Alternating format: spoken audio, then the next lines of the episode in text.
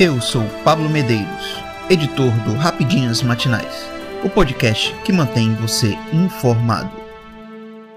Termina nesta terça-feira o prazo para empresas aderirem ao Simples Nacional.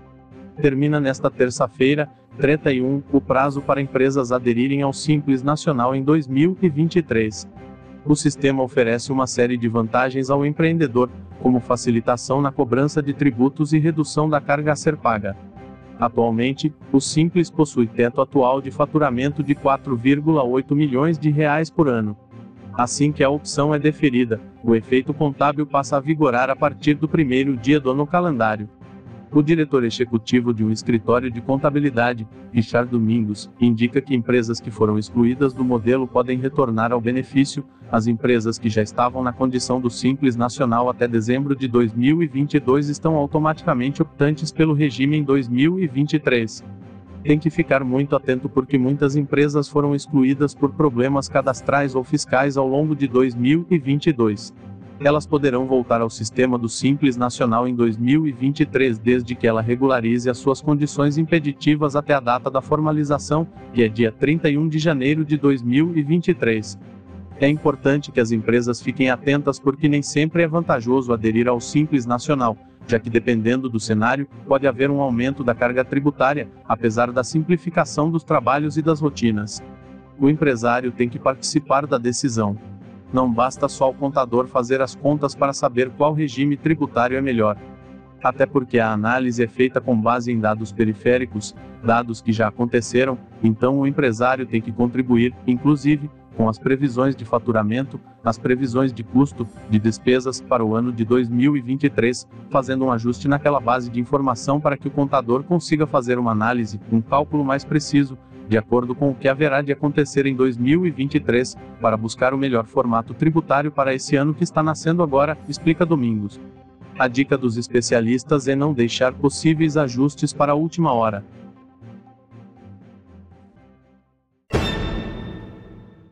STF ordena a investigação de crimes contra comunidades indígenas e determina a expulsão de garimpeiros.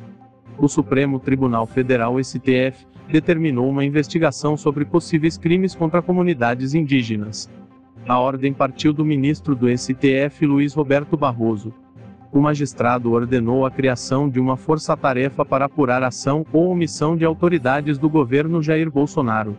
A investigação seria efetuada pela Procuradoria-Geral da República PZR, o Ministério Público Militar, o Ministério da Justiça e Segurança Pública e a Superintendência Regional da Polícia Federal de Roraima. Os crimes investigados são genocídio, desobediência, quebra de segredo de justiça e de delitos ambientais relacionados à vida, à saúde e à segurança de diversas comunidades indígenas. De acordo com o despacho, haveria documentos que sugerem um quadro de absoluta insegurança dos povos indígenas envolvidos, bem como a ocorrência de ação ou omissão, parcial ou total, por parte de autoridades federais, agravando tal situação. Barroso cita uma publicação no Diário Oficial, pelo então ministro da Justiça Anderson Torres, com data e local para a realização de uma operação sigilosa de intervenção em terra indígena. Todo o processo tramita em sigilo.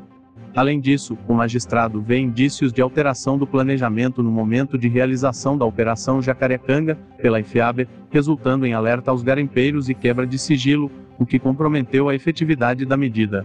Para Barroso, os fatos mencionados ilustram quadro gravíssimo e preocupante, como a suposta prática de múltiplos ilícitos, com a participação de altas autoridades federais.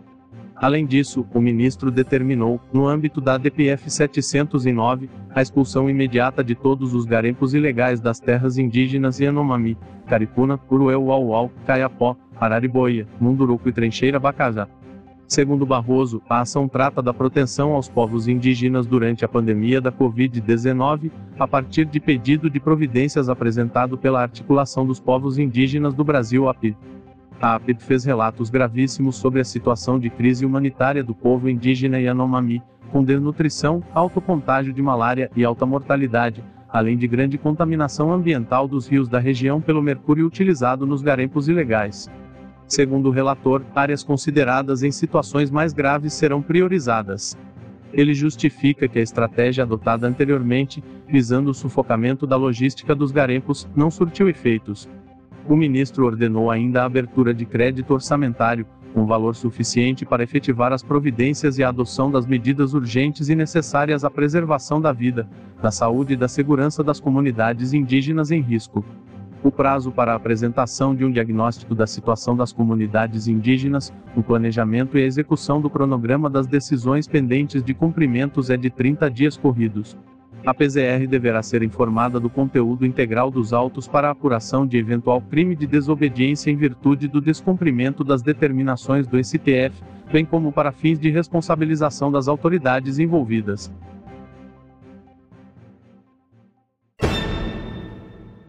O Brasil não quer ter qualquer participação na guerra, mesmo que indireta, diz Lula após negar repasse de munição à Ucrânia. O presidente Luiz Inácio Lula da Silva PT recebeu nesta segunda-feira, 30, a visita do primeiro-ministro da Alemanha, Olaf Scholz, no Palácio do Planalto, em Brasília. Após uma agenda que previa reuniões bilaterais entre os líderes, que conversaram sobre meio ambiente, defesa da democracia e relações econômicas entre os países, já que a Alemanha é a quarta nação que mais exporta ao Brasil, ambos os representantes concederam uma entrevista coletiva o mandatário brasileiro reforçou sua intenção de não fornecer armamentos ou munições à Ucrânia, que atualmente está em guerra com a Rússia, para que sua participação no conflito seja completamente nula. O Brasil não tem interesse em passar as munições, para que elas não sejam utilizadas na guerras entre Rússia e Ucrânia. O Brasil é um país de paz, portanto, não quer ter qualquer participação, mesmo que indireta, afirmou. O petista completou que é preciso concentrar esforços de modo a encontrar uma saída para o conflito no leste europeu. No entendimento do sindicalista, a Rússia cometeu um erro crasso de invadir o território de outro país, mas ponderou que quando um não quer, dois não brigam. Precisamos encontrar a paz, a Europa passa a ser vítima dessa guerra também, cobrou Lula após pontuar que a Alemanha voltou a utilizar carvão fonte poluente de energia em decorrência dos acontecimentos em território ucraniano e das sanções globais impostas ao Kremlin. Jassous confirmou que o tema foi tratado durante reunião com o presidente brasileiro e considerou que o conflito passou a não ser apenas um problema europeu, mas sim uma questão global. É uma violação flagrante ao direito internacional que acordamos em conjunto, base da cooperação do mundo. Isso são transições que pertencem ao passado, a soberania dos Estados deve ser inviolável. Isso deve ser o nosso objetivo para evitar o regresso à lei do mais forte, opinou. Eu sou Pablo Medeiros e este foi o Rapidinhas Matinais, o podcast que deixa você informado. Até mais.